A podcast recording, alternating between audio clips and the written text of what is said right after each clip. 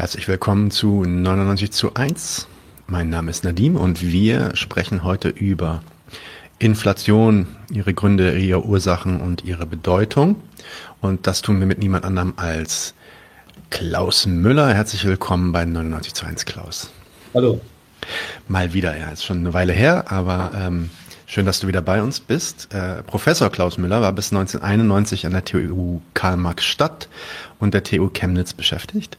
Danach freiberuflicher Dozent für Betriebs- und Volkswirtschaftslehre 2000 bis 2009, Leiter des Studiengangs Mittelständische Wirtschaft an der Berufsakademie in Glachau. Er ist außerdem Autor zahlreicher Bücher, ein paar davon haben wir ja hier schon vorgestellt. Äh, die Rente war das letzte, dann das Geld im 21. Jahrhundert, das war das erste Interview, was wir mit ihm geführt hatten. Ein anderes Buch, was vielleicht interessant sein könnte, ist das Buch Auf Abwägen von der Kunst der Ökonomen, sich selbst zu täuschen. Die sind zumindest alle drei im Papi Rossa Verlag erschienen. Aber heute äh, sprechen wir nicht über eines seiner Bücher, zumindest nicht direkt, sondern heute sprechen wir über die Inflation. Das ist ja äh, eines der größten und wichtigsten und auch besorgniserregendsten Themen heutzutage. Ähm, und da wollen wir mal ein paar Basics klären. Klaus, vielleicht fangen wir einfach direkt mit der einfachsten Frage an. Was ist eigentlich Inflation? Der Begriff Inflation kommt von Inflare, Inflatio, bedeutet zu Deutsch anschwellen, aufblasen, aufblähen. Und gemeint ist, dass äh, die Geldmenge, die zirkulierende Geldmenge aufbläht, größer wird im Zusammenhang mit steigenden Preisen. Also es sind eigentlich Geldmenge und Preise gemeint, die dann steigen. Und wir erleben ja die Inflation als ein Vorgang ständiger Preissteigerung, Preisniveausteigerung, die begleitet sind von, vom Anwachsen der Geldmenge. Vielleicht dann mal ein paar Beispiele. So, was sind so die, die größten, die großen Inflationen der Geschichte, die man so kennt? Naja, also normalerweise ist es so, dass äh, die meisten Ökonomen die Inflation gleichsetzen mit einer Papiergeldinflation. Äh, aber man kann eigentlich die Inflation nicht auf die Papiergeldinflation reduzieren, wenn man nämlich die Münzgeldinflation mit einbezieht. Da gibt es Inflation schon seit ja, seit Menschengedenken möchte ich nicht sagen, aber seit Antike bereits. Ne? Äh, bei, zur Münzgeldinflation etwas zu sagen, äh, begrifflich ist also die, die Inflation gekoppelt mit einem Anstieg der Geldmenge und mit dem Anstieg der, der, der Preise. Und beim Münzgeld äh, besteht die Geldentwertung darin, dass, dass die Münze weniger Wert verkörpert als, als nominal auf ihr aufgeprägt ist, Münzgeldinflation. Dadurch der Stoffwert ist kleiner als der Nominalwert. Und diese Münzgeldinflation in der Geschichte sind Ausdruck einer ständigen Münzverschlechterung. Wir haben ja die erste Münze, die ersten Münzen, es gibt zwar unterschiedliche Quellen, äh, 600, im 6. Jahrhundert vor unserer Zeitrechnung in Lydien, ein, ein äh, natürliches Gold-Silber-Gemisch war das, gefunden in den, in den, in den, in den Flüssen.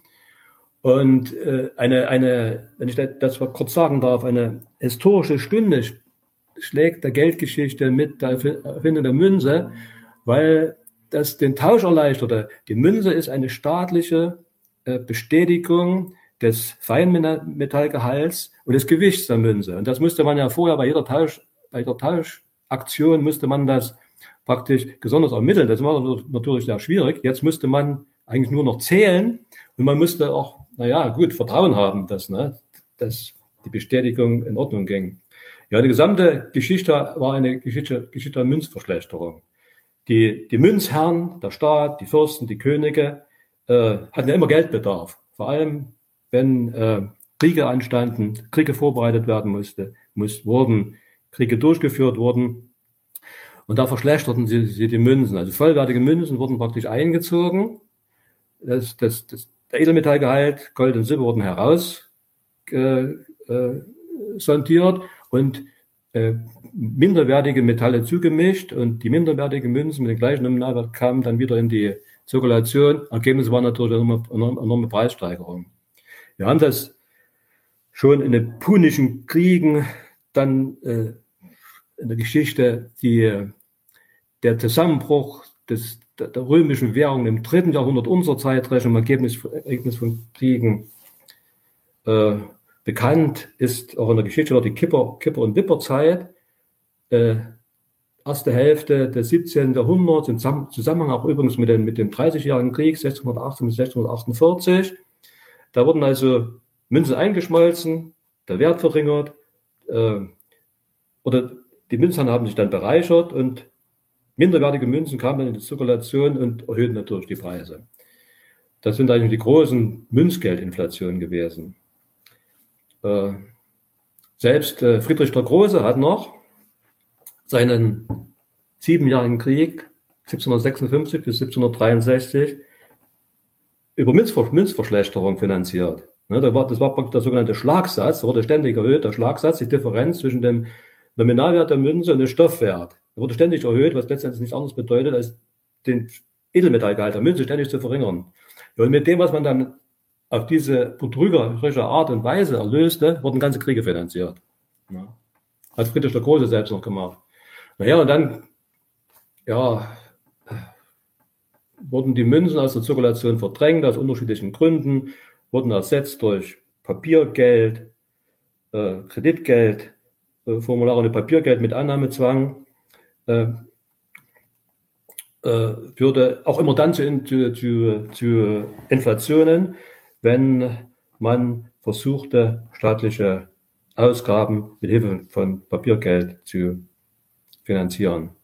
Ja, das hat dieselbe Funktion wie die Münzverschlechterung. Ne? Die Münze war eigentlich auch nur noch ein, Anspruch auf wirkliches Geld und sie konnte dann praktisch ersetzt werden als Zeichen durch das Papiergeld, sagt Marx. Ja, ja die, große Inflation ist äh, allen noch bekannt. Die große, größte Inflation, die, die Deutschland erlebt hat, war diese Hyperinflation 1923. Ne? Ergebnis, die begann eigentlich 1919 und erreichte ihren Höhepunkt 1923, die Hyperinflation. Hat meine Großmutter noch davon erzählt, die als junge Frau das damals noch wirklich erlebt hat. Da stiegen die Preise und die Geldmengen rasanterweise. Das war dann so 1923, da wurde täglich der Lohn ausgezahlt. Täglich wurde Lohn ausgezahlt.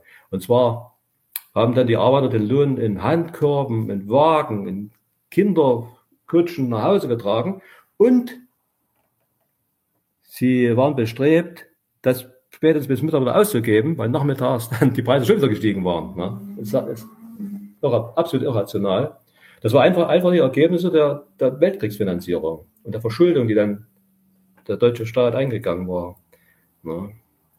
Führte eigentlich zu dramatischen Ergebnissen. Ja, bis Juli 1923 äh, ging das noch. Um ein Beispiel zu sagen, ein Hühnerei kostete zu Beginn des Ersten Weltkrieges, also 1912, 1914, 13, 14, gerade sieben Pfennige. Im Juli 1923 kam das Hühnerei bereits 790 Mark. Und jetzt geht es erstmal richtig wow. los. Alles klar. Ja, aufgepasst, jetzt geht es erst richtig los. Im November, Dezember 1923 bezahlte man für ein Hühnerei 320 Milliarden Mark. 23 Milliarden Mark. Es wurden immer mehr, also wurden da immer, die Stücke lang haben zu, wurden immer größere Papiergeldmengen hergestellt, auch die Nominalwerte wurden natürlich vergrößert. Die, der größte, die größte Note war, glaube ich, die 100 Billionen Reichsmarknote, die ist dann, glaube ich, nicht mal in Umlauf gekommen. Ja. Naja. Äh, man sagt, wie kann, wie kann das eigentlich sein? Wie kann es eigentlich sein, dass die Preise so exorbitant steigen? Und da denken nur manche, und ja, wird auch durch bestimmte Kommentare so genährt, diese Auffassung, die haben einfach zu viel Geld in die Zirkulation gedrückt. Und dann müssen die Preise steigen. Also erst das Geld, erst das Geld und dann sind die Preise gestiegen. Aber in Wirklichkeit, da kann man sich vielleicht dann noch mal ein bisschen unterhalten. In Wirklichkeit muss man das aber sehr stark relativieren. Weil es in der Regel so ist, dass immer erst die Preise steigen und dann wird das Geld abgerufen. Man muss sich das vorstellen. Wir haben ja heute die aktuellen Werte, also seit Monaten steigen ja die Inflationsraten in Europa, und nicht nur in Europa, Deutschland und in anderen Ländern. Und äh, der Inflation, Inflationsrate hat immer stärker zugenommen. Ne? 10 Prozent wurde jetzt, glaube ich, für September angegeben. Und da gibt es aber auch Länder, in denen die Inflationsraten dreistellig sind. Südamerikanische, lateinamerikanische Länder zum Beispiel. Und da fragt man sich, warum. Und da muss man sagen, das sind also Länder, in denen praktisch die harte Währung als die eigentliche Währung angesehen wird. Ne? Der Dollar zum Beispiel. Und wenn jetzt aufgrund der großen Nachfrage nach Dollar die eigene Währung abwertet und die Dollar gegenüber der eigenen, nationalen Währung aufwertet, dann ist das für die Unternehmer äh, ein Orientierungspunkt für ihre Preise. Also sagen wir mal so, wenn ein Dollar jetzt von Venezuela, nur als Beispiel, von 30 Bolivar auf 60 Bolivar steigt, ist eine Inflation von 100 Prozent dann, wenn die Preise dann nachziehen. Ne? Und so kommen diese exorbitanten Preissteigerungen zustande. Und nochmal zurückzukommen auf 1923, die größte Inflation, die Hyperinflation, die jetzt auch nicht wieder ansteht, obgleich viele glauben, es ist so, aber die Dimensionen werden wir mit Sicherheit nicht erreichen, zum Glück. Da sind eine bestimmte Regel, Regel eingebaut worden.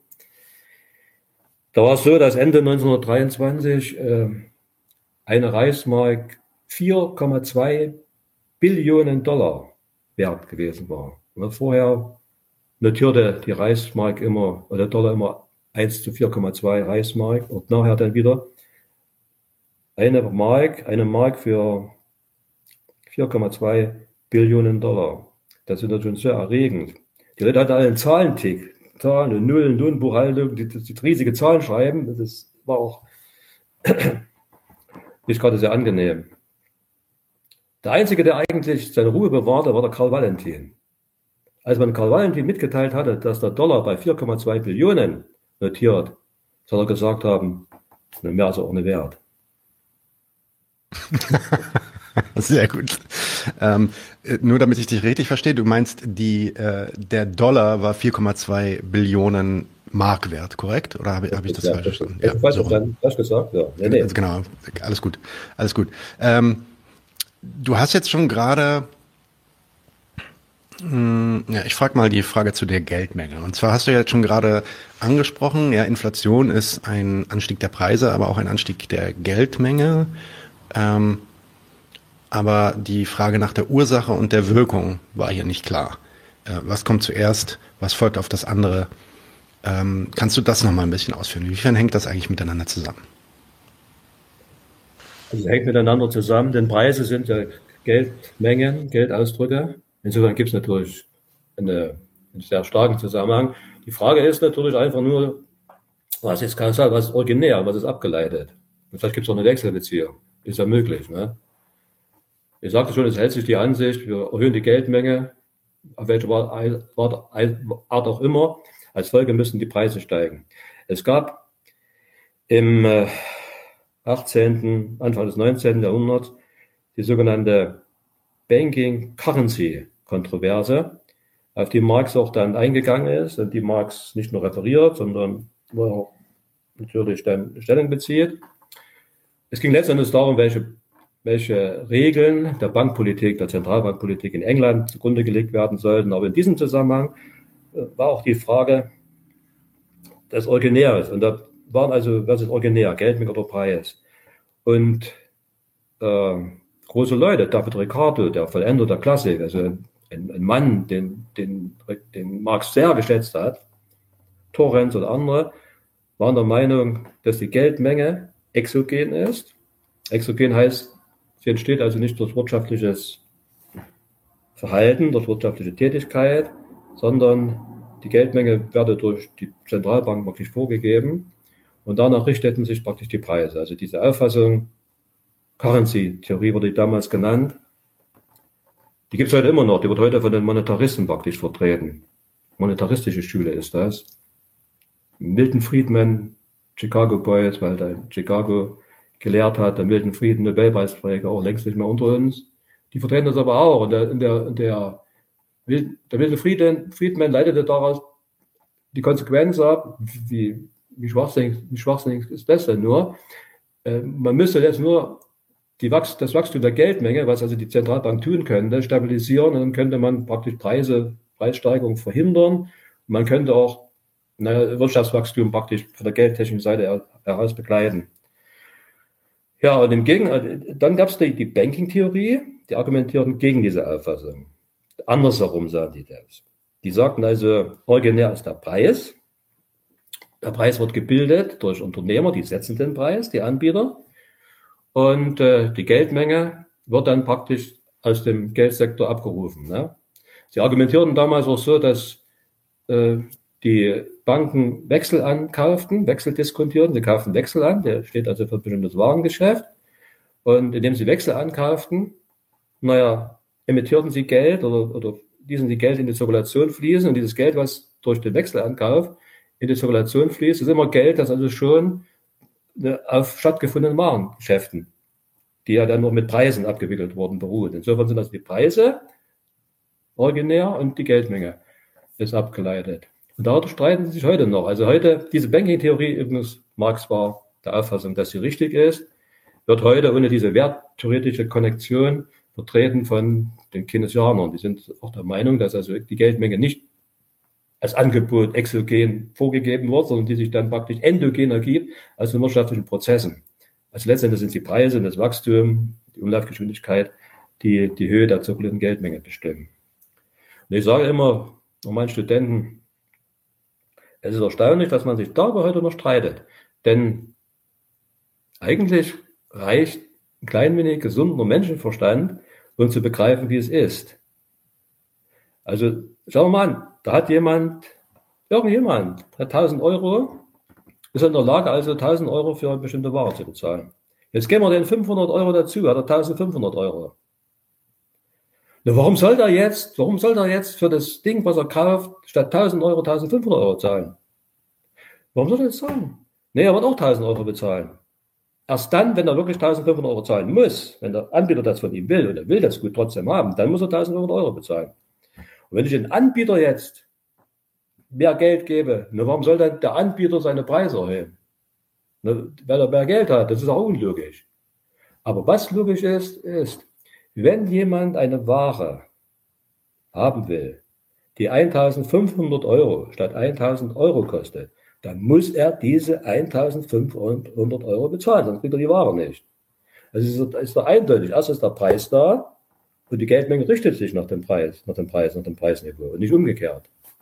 Ich vielleicht, vielleicht gehe ich da nochmal kurz drauf ein. Also im Endeffekt ist es dann ja jetzt auch so, dass wir in den letzten Jahren, eigentlich seit der, seit der, seit der äh, Covid, äh, seit der Pandemie, wir so einen Anstieg ähm, von verschiedenen, verschiedensten Preisen äh, beobachten können, vor allem als diese ähm, Lieferketten zusammenbrachen. 2020, 2021 wurden dann auf einmal so ähm, Güter, die vorher relativ günstig importiert wurden, ähm, ganz teuer. Jetzt gerade merken wir das natürlich mit dem Gas und dem Öl aufgrund des Wirtschaftskrieges, der läuft. Ähm, ist, ist, also was ist dann die Ursache für diese, äh, also wir wissen jetzt, okay, das sind die Preise, die zuerst steigen, aber warum steigen die Preise? Also was ist die Ursache dafür, was, äh, was bewirkt das, ähm, dass die Unternehmer sagen, ich kann jetzt dafür mehr nehmen? Also das ist die entscheidende Frage, die zielt auf die Ursachen der Inflation. Und äh, du hast ja jetzt selbst einige solche Schlagworte aufgezählt. Ukraine-Krieg, Lieferkettenzusammenbrüche, Angebotsverknappung, in Tageskommentaren zum Überdruss strapaziert. Oder die wachsende Nachfrage, meistens verbunden mit, der Schuldzuweisung an China, die also eine große Nachfrage hätten, steigende Rohstoffpreise, Mineralölsteuer, CO2-Steuer und ähm, Mindestlohnerhöhung, alles so das Zeug. Oder natürlich ja, selbst, selbst. Entschuldigung. Ui. Kein Ton mehr. Alles gut, ich bin da. Alles gut, ah, okay. sorry. Ich war gemutet. Ich wollte sagen, selbst das 9-Euro-Ticket äh, wurde, wurde gesagt, dass das irgendwie eine Inflation befeuern würde, da die Leute jetzt mehr Geld in der Tasche haben. Ja. Das ist Unsinn. Am ehesten könnte man noch glauben, dass diese unwahrscheinlich lockere Geldpolitik der Zentralbank, Quantitative Easing, äh, dazu beigetragen haben könnte. Ne? Die haben ja seit 2008 haben die unvorstellbare 4,9 Billionen Euro den Bankensektor gedrückt. Da sagt man, also, so viel Geld muss ja sich in steigenden Preisen niederschlagen. Ja, bloß aber, solange das Geld im Bankensektor irgendwo auf den Konten deponiert ist, ein bisschen auf den Finanzmärkten hin und her geschoben wird und nicht über Kredite und Einkommenserhöhungen zu den Wirtschaftsakteuren vordringt, ne, zu den Konsumenten, ist das nicht Preissteigerung. Das ist auch nicht wachstumsfördernd. Ne? Mhm. Also äh, was natürlich stimmt, ist, dass Ukraine eindeutig, Ukraine natürlich eindeutig ähm, als, als Vorwand genutzt wurde, dass Ukraine-Krieg, der angeblich zu diesen rasanten Preissteigerungen geführt hat. Und hast du auch selbst nochmal gesagt, man muss ja jetzt unterscheiden zwischen verschiedenen Preiskategorien. Es gibt Erzeugerpreise, es gibt Rohstoffpreise, es gibt Importpreise, es gibt die Preise, die die Lebenshaltungskosten eingehen. Und da muss man schon mal sagen, die, die, die Inflation ist ja praktisch definiert als Anstieg der durchschnittlichen Preise, die für die Lebenshaltung bezahlt werden. So könnte man sagen, gut, Rohstoffpreise, Energiepreise, Gaspreise, Strompreise steigen. Teilweise gehen sie in die Lebenshaltung ein. Auf der anderen Seite sind sie auch Rohstoffausgangspreise. Und zu sagen, die Preise steigen, weil die Preise steigen, das ist irgendwie ein Zirkel. Aber dennoch steht, steckt dadurch was Rationales drin. Denn die Preise für Ausgangsstoffe, für Rohstoffe, Primärenergieträger und so weiter, die werden ja dann in der Lieferkette weitergereicht, weitergegeben und kommen dann natürlich bei den Konsumgütern irgendwann mal raus, die die Lebenshaltungskosten bestimmen. Insofern gibt es schon einen Zusammenhang. Aber die Rohstoffpreise sind ja durch den Ukraine-Krieg und durch andere Kriege nicht deshalb gestiegen, weil, und das wäre natürlich ein Argument, weil jetzt plötzlich die Herstellung dieser Rohstoffe, die Gewinnung dieser Rohstoffe teurer geworden wäre. Ne? Es wird dann nicht mehr mit mehr, mit mehr Aufwand investiert, um die Rohstoffe zu, herzustellen. Und äh, ebenso, ebenso ist es unsinnig zu sagen, die Preise sind gestiegen aufgrund des Ukraine-Krieges und äh, Corona und andere Dinge, weil jetzt die Nachfrage gestiegen wäre. Das ist genauso unsinnig. Es mag ja sein, dass der eine oder andere jetzt etwas nachfragt, was er vorher nicht nachgefragt hat und dass partiell auch Nachfrageerhöhungen stattgefunden haben. Das mag ja sein. Aber warum soll die Nachfrage derjenigen steigen, die gut, die als, als, als Empfänger von relativ hohem Einkommen eine hervorragende konsumtive Ausstattung haben, die ausgestattet, die weit gesättigt sind mit vielen Dingen. Warum sollen die jetzt die Nachfrage erhöhen? Die werden natürlich Nachfrage äußern, wie sie immer Nachfrage geäußert haben. Aber warum sollen die die Nachfrage plötzlich erhöhen? Aus welchem Grund denn? Und warum sollen denn Leute, die sich äh, gerade das Notwendigste, Notwendigste leisten können, warum sollen die, die haben gar nicht die finanzielle Möglichkeit, um Nachfrage zu äußern? Die haben zwar sicher Bedürfnisse, aber Nachfrage ist, Nachfrage ist ja ein Bedürfnis, dass man sich finanzieren kann. Die können auch keine Nachfrage bilden. Ein kaufkräftiges, ein kaufkräftiger Bedarf quasi. Das ist, ist auch nicht da. Ist auch nicht da. Ne? Richtig. Viele Wünsche sind da, die kann man sich aber nicht stecken. Und das, deshalb kann auch von dieser Ecke her nicht ein, ein Preisanstieg begründet werden können. Begründet werden. Und ja, wenn ich das, das Wachstum insgesamt nehme, volkswirtschaftliches Wachstum mit den, mit den relativ niedrigen Wachstumsraten, zeigt es ja auch davon, dass die Nachfrage überhaupt nicht anzieht. So, jetzt kommen wir zum eigentlichen Problem.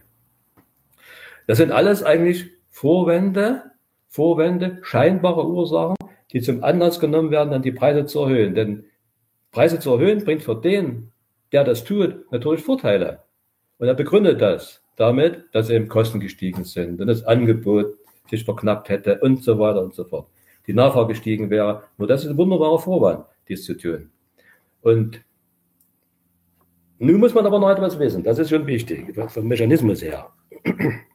ist es ja so, dass Rohstoffpreise Metall, für Metalle, für Lebensmittel, Schweinebäuche und so was, was als Rohstoffen gehandelt wird, Getreidebörse und so weiter. Börse, Börse sagte ich schon. Das sind da Preise, die an der Börse gefunden werden, durch Angebot und Nachfrage. Und jetzt ist es natürlich so, wenn die Spekulanten, die sind das hochsensible Individuen, äh, merken, da könnte etwas und dann reagieren die, reagieren die schon. Also der Ukraine-Krieg ist für viele Börsenhändler äh, Anlass gewesen zu glauben, dass bestimmte Rohstoffe, die von dort kommen, Russland oder Ukraine, knapp werden könnten. Also knapp werden könnten. Das ist nicht unbedingt unlogisch gedacht. Aber wenn sie knapp werden könnten, ist ja noch nicht gesagt, dass sie wirklich knapp werden. Aber jetzt passiert, passiert eigentlich das, was alle wissen. Jetzt kaufen die Spekulanten in Erwartung steigender Preise und durch dieses Kaufen, durch dieses massenhafte Kaufen, treiben sie die Preise nach oben.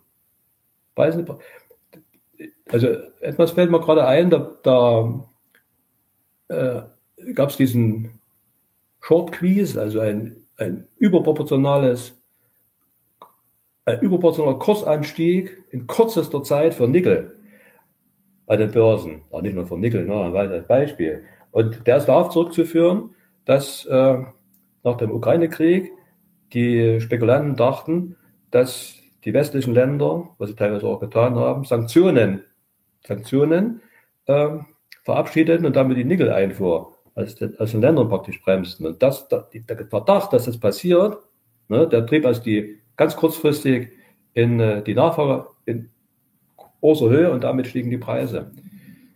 Getreidepreise stiegen auch. Ich habe jetzt die Zahlen nicht, ich müsste nachgucken. 300, 400 Prozent, obwohl Deutschland zum Beispiel Selbstversorger ist. Ne?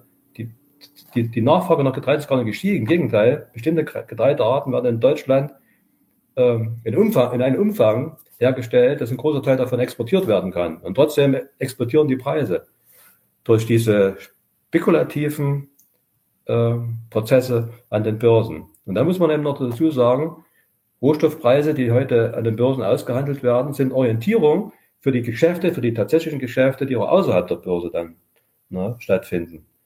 Sodass damit eben, dass die Preise hochgedrückt werden. Das sind also zum großen Teil spekulativ bedingte Preise. Und die Spekulation hat natürlich wieder Gründe. Und da sind wir dann bei diesen ja, Prozessen, die du genannt hattest. Mm, jetzt, wenn man, wenn man die Erklärung für die, für die konkrete Inflation oder zumindest für die konkreten Preiserhöhungen ähm, jetzt sich vor Augen führt.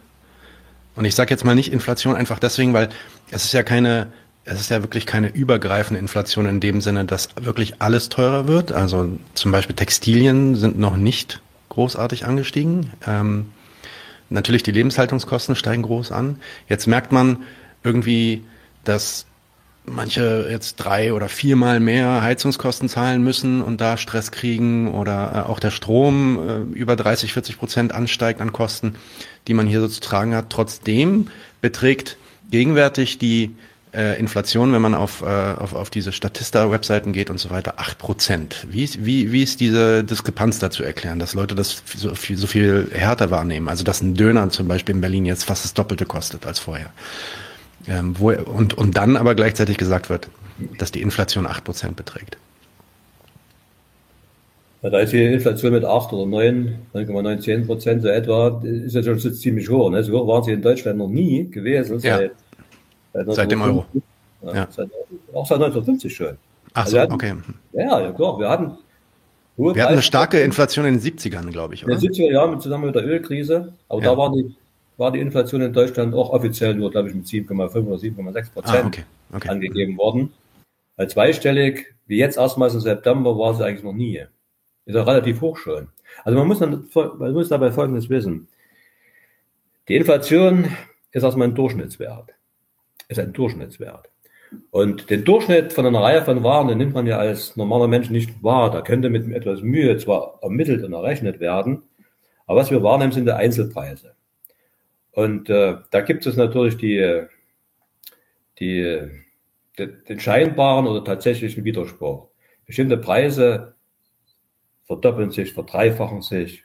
Also persönlich, 1990 habe ich für 3000 Liter Öl, 1990 für 3000 Liter Öl 1000 D-Mark bezahlt. Jetzt haben wir für 3000 Liter Öl über 4000 Euro bezahlt. Das ist eine Verachtfachung. Und wenn ich mal zurückgehen darf, 2002, die Euro-Einführung, damals sagte der Finanzminister Eichel, wir können uns freuen, wenn wir den Euro kriegen, dann werden die Preise nämlich sinken. Das ist die, die Marktgläubigkeit, die dahinter steckt, diese naive, neoklassische Ansicht, dass der Markt eben alles regle, und zwar so regle, wie Sie sich das vorstellen.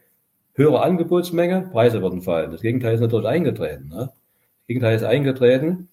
Exakt umgestellt wurden die Löhne und die Gehälter. 1, 1, 1 Euro, 1,95, 3 D-Mark. Aber die Preise wurden natürlich nicht so umgestellt. Da haben sie vorher noch die Preise erhöht und dann, naja, und dann, gut, es wär, ist natürlich schon richtig, die Preise werden noch weiter gestiegen ohne diese, diese Euro-Einführung. Aber was man sehr schnell merkte damals, was man heute auch wieder merkt, ist, damals hatte man den Eindruck, dass bei vielen Waren einfach nur die Währung ausgetauscht wurde. Ne? Also Mittelklassewagen für 25.000 D-Mark, der kostet dort eben 25.000, 30.000 Euro. Und heute ist er unter 40.000 Euro gar nicht mehr zu bekommen.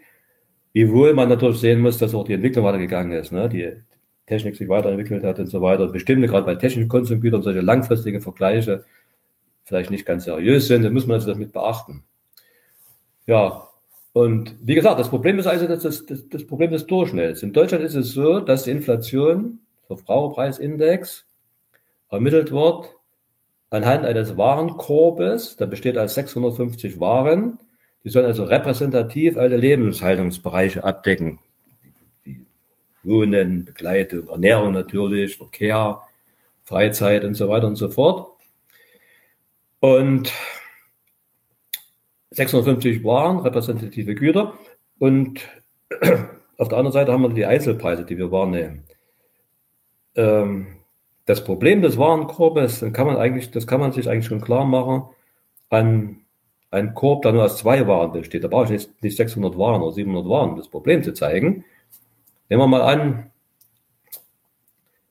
und das vielleicht auch jetzt, wenn man das nicht aufschreibt, dass man das jetzt ein bisschen nachvollziehen kann. Wir haben einen Warenkorb, da, ist enthalten eine Gurke, grüne Gurke, das kostet 1 Euro. Und da ist ein Computer drin, der kostet 1000 Euro. Vorher. Jetzt haben wir Preisentwicklung. Äh, Preis der Gurke steigt von 1 Euro auf 2 Euro, verdoppelt sich.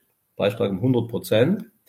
Und der Computerpreis geht von 1000 auf 900 Euro runter. Da habe ich jetzt vor der Preisänderung für den Warenkorb 900 nee, 1001 Euro gezahlt. 1001 Euro, jetzt bezahle ich 902 Euro. Das heißt, jetzt habe ich sogar eine Deflation drin. Jetzt habe ich eine, eine Preissenkung drin, obwohl Teile des Warenkorbes äh, enorme Preissteigerungen ne, äh, unterliegen. Und das ist einfach das Problem des Durchschnitts. Also beide Sichten haben natürlich recht. Die Einzelpreise nehmen wir wahr, das ist praktisch die Mikro-, die einzelwirtschaftliche Sicht. Und den Durchschnitt gibt es natürlich auch. Durchschnitt ist auch keine, wie Churchill mal gesagt hat, er glaubt nur, ist ja bekannt, der Statistik, die er selbst gefälscht hat. Es geht nicht um die Fälschung, es ist einfach ein realer statistischer Wert, aber man muss dessen Aussagekraft, dessen begrenzte Aussagekraft muss man eben kennen, um sich klar zu machen, was er bedeutet. Ne? So, und dann hängt es natürlich davon ab, mit welchem Gewicht jetzt die einzelnen Waren in, im Warenkorb äh, beachtet werden. Es ist also, die, dass die offizielle Statistik durch die Gewichtung der einzelnen Warenkorb auch die Häufigkeit, mit der bestimmte Waren gekauft werden und ihr relatives Gewicht zu beachten versucht. Ne? Wird gemacht. Also da ist es so, dass jetzt ähm, die Ausgaben für Wohnen und für Ernährung, Wohnen, also Heizen und Miete und Ernährung, glaube ich, auf etwa 44 Prozent eingehen. Da habe ich jetzt die Gewichtung drin. Ne? Da habe ich wirklich bei anderen Problemen. Diese Aufgrund dieser durchschnittlichen Gewichtung ermittelten Inflationsraten sind nur für den, den wirklich zutreffend, der zufälligerweise einen individuellen Warenkorb hat, der dem durchschnittlichen entspricht. Wenn ich aber jetzt viele äh, arme Leute, Leute mit niedrigem Einkommen äh, habe, die deutlich mehr für Wohnen und Ernährung auf, ausgeben müssen als die 44 Prozent, und wenn ich dann davon ausgehe, dass ausgerechnet sind, ist ja gerade im Moment so, dass die Waren dieser Gruppe besonders äh, von Preissteigerungen betroffen sind, dann bedeutet das, dass natürlich diese Niedrigeinkommensempfänger, arbeitslose Rentner, Studenten gar nicht davon zu reden, natürlich besonders von der Inflation betroffen sind. Also von, dem, von der durchschnittlichen Inflation sind einige deutlich mehr und andere weniger betroffen. Ne? Muss man auch noch, auch noch sehen. Na, wie gesagt, das Problem ist einfach das Problem des Durchschnitts. Da gibt es die alte Metapher, ist vielleicht bekannt. Der Bach, der Fluss war 60 Zentimeter tief im Durchschnitt. Aber dort, wo die Kuh jedes Mal ersoffen ist, war sie eben drei, war drei Meter tief. Und deshalb ist es so, dass über exorbitante Preissteigerungen Einkommen uns entzogen wird, obwohl durchschnittlich die Inflation relativ gering ausgewiesen wird. Ne? Das ist Problem des Durchschnitts. Ja, Okay. Ähm, Dann nochmal eine Frage zurück äh, zu der Geldmenge. Wir wissen ja, dass in der, in der Pandemie, ich glaube Mitte des Jahres 2020, wurden enorme Summen ausgeschüttet, um äh, quasi die, ja, die Wirtschaft zu boosten. Zumindest wurde das damals so gesagt. Diese äh, Staatshilfen als Unternehmer hast du irgendwie, weiß ich nicht, 14.000 Euro die abholen können. Ähm, und natürlich die großen Unternehmen wurden dann auch subventioniert mit Kurzarbeitsmodellen etc. etc. Da wurden, glaube ich, mehrere Milliarden, vielleicht so 400, 500 Milliarden ähm, Staatsschulden aufgenommen. Das gleiche, nein, nicht das gleiche, aber etwas ähnliches ist jetzt passiert mit diesem Sonderhaushalt für die, ähm, für die Bundeswehr, die 100 Milliarden äh, direkt nach dem Beginn des Krieges in der Ukraine. Und jetzt gerade wurden auch nochmal entschieden, dass so, so 200 Milliarden ähm, reingepumpt werden sollen, um äh, die Belastung für, äh, für Deutschland quasi abzufangen. Diese ja, diese Erhöhung der Geldmenge, die ja dann tatsächlich auch in den produktiven Umlauf kommt, also in die Zirkulation kommt, weil das an, an die Konsumenten dann ja zumindest gehen soll, ähm, hat die dann gar keine Auswirkung auf die Inflation? Würdest du sagen, da muss man sich gar keine Sorgen machen? Oder ähm, wie ist da der Zusammenhang zu sehen?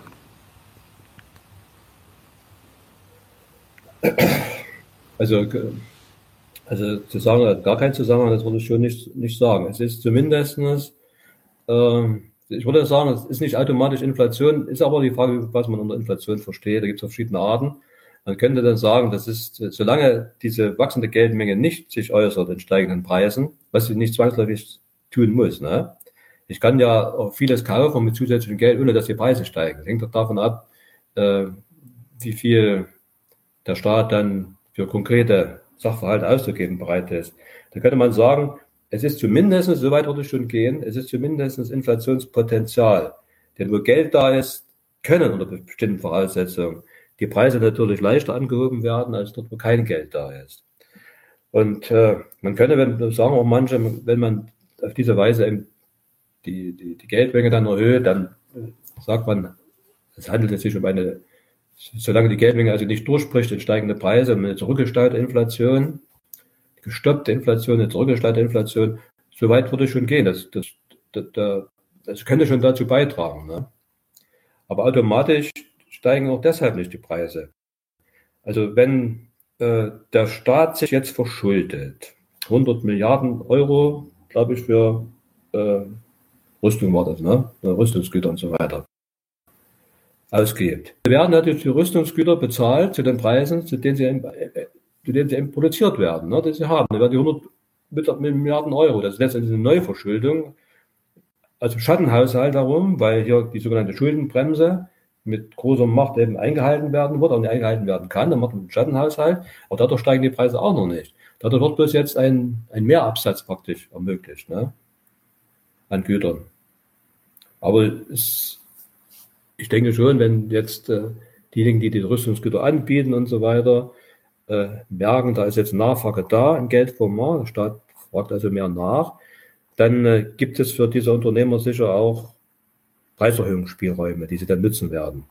Ne, wenn der Staat dann eben dann das böse Spiel mitmacht. Es gibt einen Zusammenhang, das ist richtig, aber es gibt keinen Automatismus. Also es ist im Endeffekt genau das Potenzial. Also man könnte das vielleicht übertragen, wahrscheinlich auch viel zu vereinfacht, so beschreiben, wenn, wenn mein Vermieter weiß, dass ich 2000 Euro mehr in der Tasche habe, dann könnte er, wenn er wollte, und wenn er könnte, rechtlich gesehen, könnte er natürlich dann die Miete anheben, um mir mehr von diesen 2000 Euro aus der Tasche zu ziehen. So, so habe ich das jetzt verstanden. Ähm, so sehe ich das auch. Ja, ja okay. Das, das ist schon so. Mhm. Okay, du hast es auch gerade schon angedeutet. Äh, es gibt da unterschiedliche Gewinner und unterschiedliche äh, Verlierer in der Inflation. Also ähm, kannst du dazu vielleicht noch mal ein paar Worte sagen?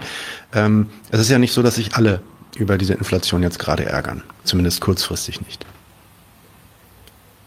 Naja, also wenn höhere Preise bezahlt werden, dann gibt es welche, die die, höher, die, die höheren Preise sich aneignen, die Preise setzen. Ne? Und das, was einige bezahlen, mehr bezahlen als vorher, das muss ja irgendwo ankommen.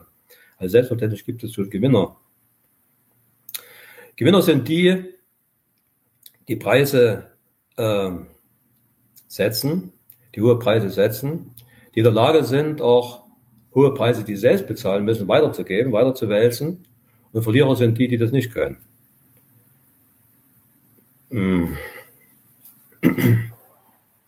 Oder man kann auch sagen, äh, an der Inflation, in der Inflation gewinnen die, deren Einkommen stärker steigt, dass die Preise steigen. Und Inflationsverlierer sind die, deren Einkommen nicht so, nicht so stark steigt wie die Preise. Nun sagt man, dass ja Einkommen und Vermögen in unterschiedlichsten Formen existiert. Es gibt Grundvermögen, es gibt Sachvermögen, es gibt Geldvermögen, es gibt Lohneinkommen, es Gewinneinkommen und so weiter und so fort. Und es gibt Gläubige und Schulden und Verkäufer und Käufer. Und Inflation ist ja nicht einfach ein Preisniveauanstieg, ein lang anhaltender Preisniveauanstieg, sondern indem der Preisdurchschnitt sich verändert, ändert sich, ändert sich natürlich auch die Preisrelationen. Und je nachdem, wie man da in dieser vielgestaltigen äh, Gesamtheit dann sich einordnet, kann man mal zu den Verlierern hinterher und mal zu den, und mal zu den Gewinnern. Und ich denke, das ist zwar nicht ganz falsch, ne, weil manche eben nicht nur Lohneinkommen haben, sondern Lohneinkommen und Zinseinkommen und so weiter. Aber es verharmlost die realen Wirkungen der Inflation ganz erheblich. Denn Tatsache ist natürlich, dass die, die Arbeiter, die Arbeitenden, die also nichts zu verkaufen haben, außer ihrer Arbeitskraft, äh, denen wird durch die Preissteigerung natürlich Reallohn entzogen. Und das sind wirklich die Verlierer. Und äh, es ist ja klar, die, ist ja die, die Mineralölkonzerne, die haben in den letzten Monaten nicht nur satte Gewinne eingefahren, die haben in Größenordnung Milliarden zusätzliche Gewinne gemacht, ohne irgendeine Leistung ne, erbracht zu haben, die das irgendwie äh, legitimieren könnte. Milliarden zusätzliche Gewinne, das ist genau das, was wir, alles, was wir alle zahlen. Ja, und äh, dann ist die andere Seite, dass natürlich Gewinner auch der Staat ist. Preise steigen, damit steigen die Steuern, Mehrwertsteuer, Einkommensteuer, da gewinnt natürlich auch. Und er gewinnt als Staat natürlich als Schuldner, wie jeder Schuldner gewinnt ne? Mhm, an, der, mhm. an, an, der Börse. Äh, äh, Entschuldigung, durch die Inflation. 1923, da sind da, da gibt es welche, die waren vorher relativ unbekannt und die sind erstmal recht reich geworden durch die, durch die Inflation, die sich verschuldet haben. Die haben sich also mit, im Prinzip ist das heute noch dasselbe, die kaufen sich also praktisch dann mit äh, geliehenem Geld, mit Kredit, kaufen die sich Fabriken, bauen die aus, erweitern die. Und da man selbst als jeder wusste, dass Mark nicht mal Mark ist, doch groteskerweise an dieser Formel festhielt, Mark ist gleich Mark, dann bezahlten sie diese Hunderttausende oder Millionen oder Milliarden zurück mit Geld, das gar nicht mehr wert war. Als sie sich diese Millionen liehen, konnten sie damit Fabriken erweitern. Und als sie dann die Millionen zurückzahlen mussten, da konnte man dann für denselben Betrag, der man reicht, gereicht hat, eine Fabrik zu bauen, konnte man dann Schachtel Streichhölzer noch erwerben. Ne? Der fällt mir gerade ein, die, die Schulden der Deutschen Reichs, des deutschen Staates 1923 die betrugen 154 Milliarden Mark. 154 Milliarden Mark. Und dann kam ja dieser große Währungsschnitt. Da wurde eine Billion ersetzt durch eine Rentenmark. Und dadurch sank die Verschuldung des Staates, ich sage es nochmal, 144 Milliarden Mark auf 15,4 Pfennige. Das war die Entschuldung, das war die Entschuldung ne, des Staates. Ne, besser kann man es ja nicht haben. Und heute ist der Staat natürlich als äh, Institution, die sich ja verschulden muss, manchmal eben aus, aus sozialen Gründen, Doppelwumms heißt das jetzt in Deutschland, äh, auch der Gewinner ne, als, als Schuldner. Denn wenn er da Schulden zurückzahlen wird, wenn er es überhaupt mal macht, sind die Schulden noch weniger wert, als sie mal gewesen sind. Obwohl er sowieso als Steuern bezahlt. Das ist für ihn nicht das Problem.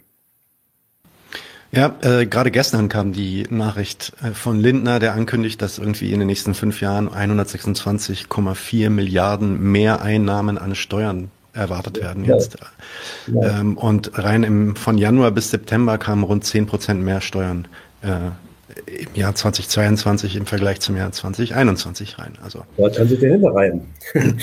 so ist es, genau. Und äh, Lindner äh, verspricht natürlich, dass er das vorwiegend äh, die, äh, an die Bürger zurückgeben möchte. Mal schauen, was daraus wird. Ähm, jetzt vielleicht noch eine Frage, du hattest es auch gerade erwähnt, ähm, die, die Leute, die nur ihre Arbeitskraft äh, haben und die verkaufen müssen. Ähm, ihre Haut zum Markte tragen müssen, die leiden in den meisten Fällen am meisten äh, durch diesen Inflationsdruck. Jetzt könnte man natürlich sagen, und das machen die Gewerkschaften dann natürlich auch, ähm, Löhne hoch, ja, adaptieren wir äh, mal die Löhne und versuchen das anzupassen. Und da kommt, kommt man in den Medien und auch in der Politik relativ schnell jetzt immer auf diesen ähm, äh, diesen gruseligen Begriff, der dann immer heraufbeschwören wird, die Lohnpreisspirale. Wenn man das macht, dann geht's erst richtig los mit der Inflation und dann ist da auch kein Halt mehr einzufügen. Ähm, was hältst du von dieser Narrative? Ich halte davon nicht. Sowohl scheinbar, scheinbar, also oberflächlich betrachtet, da sehr viel dran ist. Ne? Also das sind nur die Argumente. Also es ist erstmal richtig, dass für die Verhandlungen der Gewerkschaften die Tarifverhandlungen, äh, neben der Produktivitätsentwicklung immer natürlich auch die Entwicklung der Preise ein Argument ist, mit dem sie dann ihre Lohnforderungen begründen. Und es ist natürlich klar, dass äh, bei, bei gestiegenen Preisen, die Preise steigen ja bevor die Löhne erhöht Die Preise steigen ja während des gesamten Jahres. Ne? Und die Löhne vollziehen dann praktisch, wir versuchen das ein bisschen dann nachträglich dann auszugleichen und so ein Inflationsausgleich äh, dient praktisch der Sicherung der Reallöhne und ist einfach für die Verteidigung eines erreichten, erkämpften Lebensstandards einfach notwendig. Insofern ist es schon so, äh, dass äh, die Preissteigerungen begründeter Anlass sind, höhere Löhne zu, höhere Löhne zu fordern. Wenn wir jetzt eine Preissteigerung haben von 10 Prozent, ist es eben nicht überzogen, wenn dann die Gewerkschaften eben, naja, die bleiben immer noch unter den 10 Prozent, aber Verdi hat, glaube ich, oder die Metaller haben jetzt zu 8 Prozent gefordert. Das ist absolut begründet, das ist alles, alles korrekt. Äh, weil das nicht anders ist, als einen bestimmten Ausgleich zu sichern und zu verhindern, dass die Reallöhne sinken, was ja übrigens auch für die Volkswirtschaft dann wieder negativ wäre. Sinkende Reallöhne, wir können eine sinkende Nachfrage, dann bricht das Wachstumspotenzial noch mehr zusammen. Das ist dann letztendlich für die gesamte Wirtschaft, Unternehmer eingeschlossen, eine ungünstige Situation, un unschöne Situation. Ich muss auch erstmal, erstmal sagen, äh, wenn die Löhne ähm, ähm, die Lohnsteigerungen so stark steigen wie die Produktivität der Warenherstellung, dann passiert erstmal überhaupt nichts. Wenn die, wenn die Löhne so stark steigen wie die Produktivität, dann bleiben nämlich, dann steigen die Gewinne auch so stark. Dann bleiben die Gewinne, Gewinne pro Stück praktisch gleich. Also man müsste dann schon sagen, also arbeite, arbeite mich mal jetzt vor. Also wenn Lohnsteigerungen der Grund dafür wären, es ist übrigens, das ist gut, dass du das nochmal ansprichst, ist eigentlich die dominierende, die dominierende, am weitesten verbreitetste Inflationserklärung der bürgerlichen Ökonomie. Ne? Und spielt ja auch in den Kommentaren so eine große Rolle. Deshalb muss man dazu etwas sagen.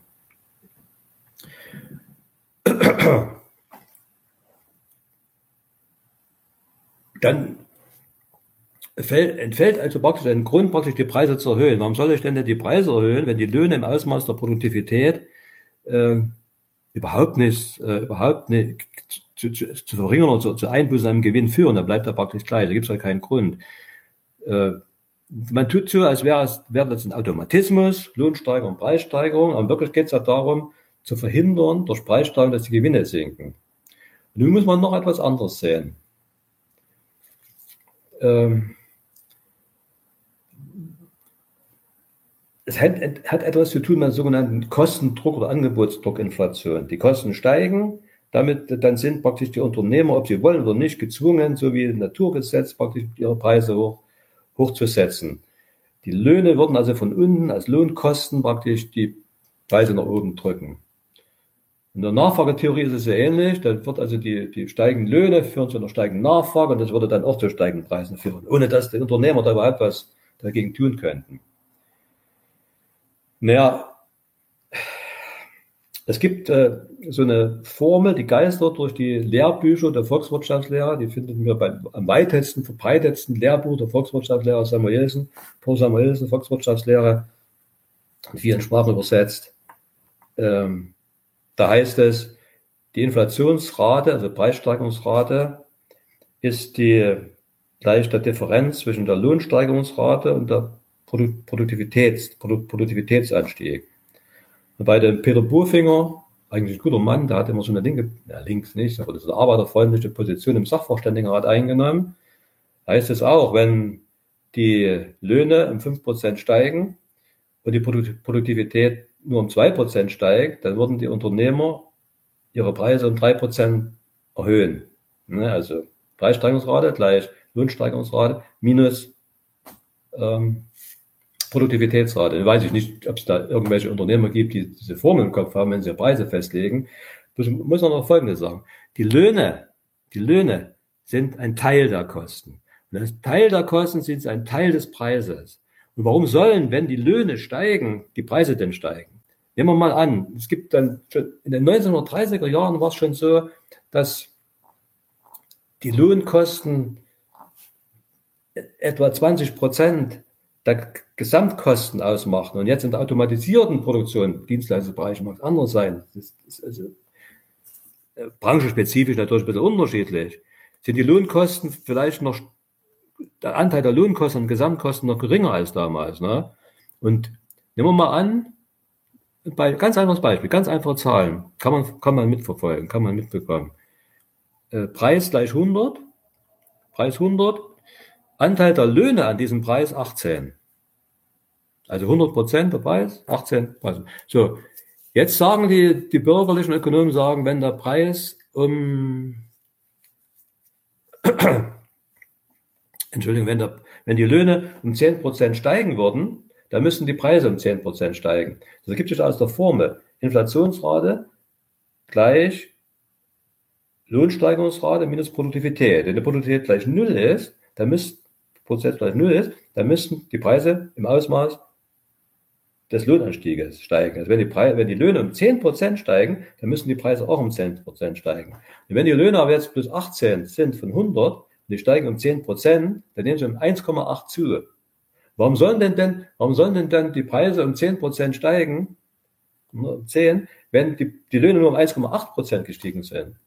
Ne? Und tatsächlich ist es so, muss man den Unternehmern nicht unbedingt vorwerfen, dass sie gewisse Lohnsteigerungen immer als Vorwand nehmen, völlig überzogene Preis, Preissteigerung vorzunehmen. Ne? Naja, und das ist ja mal die, die oberflächliche Argumentation. Das passt schon oberflächlich nicht zusammen, diese ganze Argumentation. Das ist eine willkürliche Formel eigentlich, die zugrunde gelegt wird.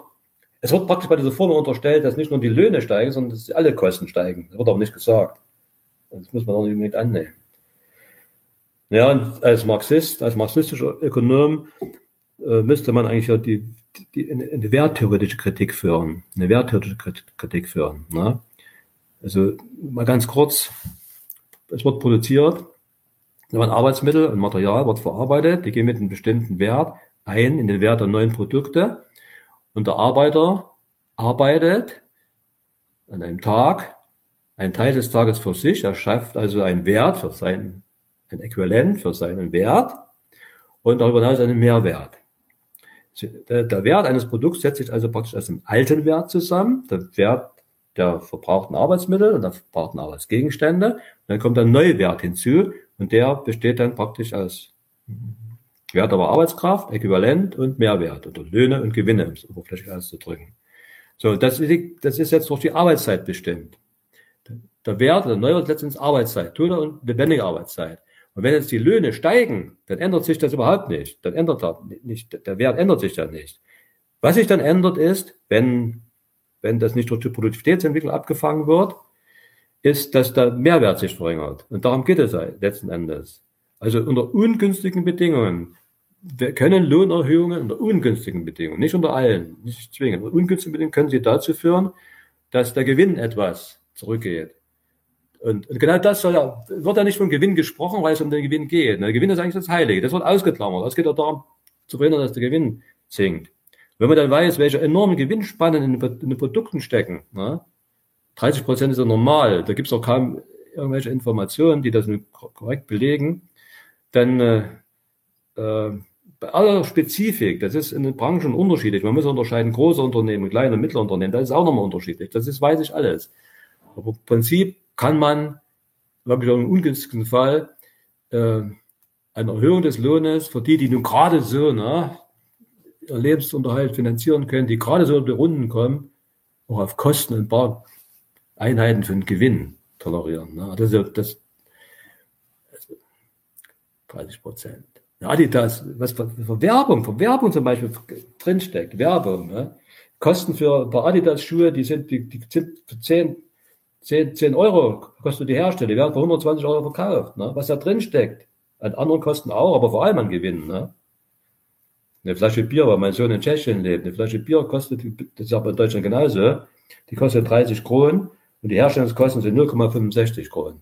0,65 Kronen. Da steckt nicht nur Werbung drin, da stecken auch die Gewinne drin. Warum kann man denn nicht zumuten, äh, äh, eine Situation, wo für die Unternehmer die Gewinne mal nicht so stark steigen, wie sie steigen könnten? Ne? Das halten die durchaus aus. Also sowohl von der oberflächlichen Argumentation her äh, abwegig, von der Lohnpreisspirale zu sprechen, also werttheoretisch sowieso.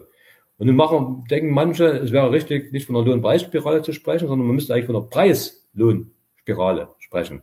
Also das ist, das ist insofern richtiger, da jetzt der Ausgangspunkt richtig gesetzt wird. Erst die Preise, dann die Löhne, so ist es ja tatsächlich auch. Aber in, der, in den Spiralen, in der Spirale sind wir trotzdem wieder drin. Also auch das ist nicht richtig. Es ist interessant. Eigentlich müsste man sprechen von der Profitpreisspirale. Profitpreisspirale. Da spricht aber niemand davon.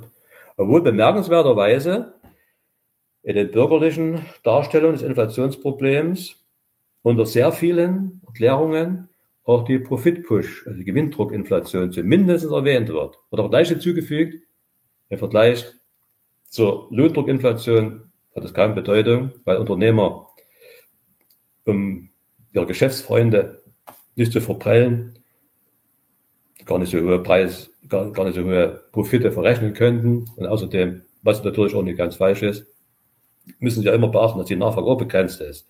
Aber tatsächlich ist natürlich dieses, diese, dieses Profitstreben dieses Profit erzielen müssens äh, der eigentliche Grund dafür, dass dieser anhaltende Preisanstieg da ist.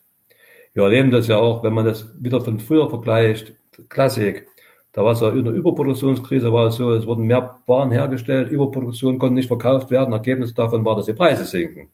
Aber jetzt sinken die Preise gar nicht mehr an Überproduktionskrisen.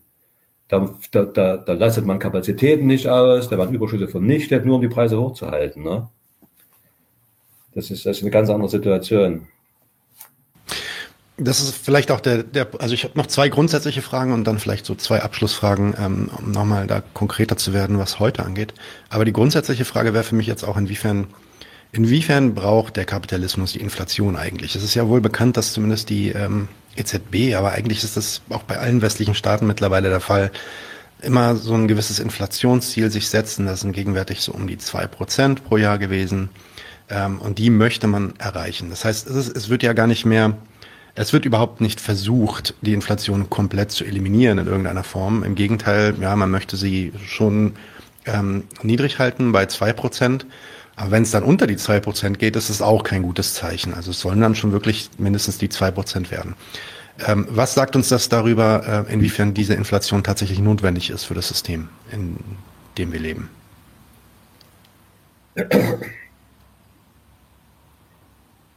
Also, also diese zwei Prozent, die sind ja relativ willkürlich. Ne? Also das kann man theoretisch ja überhaupt nicht festmachen. Warum denn ausgerechnet zwei Prozent? Warum nicht 1,5 Prozent? Warum 2,5 Prozent nicht oder 2,3 Prozent?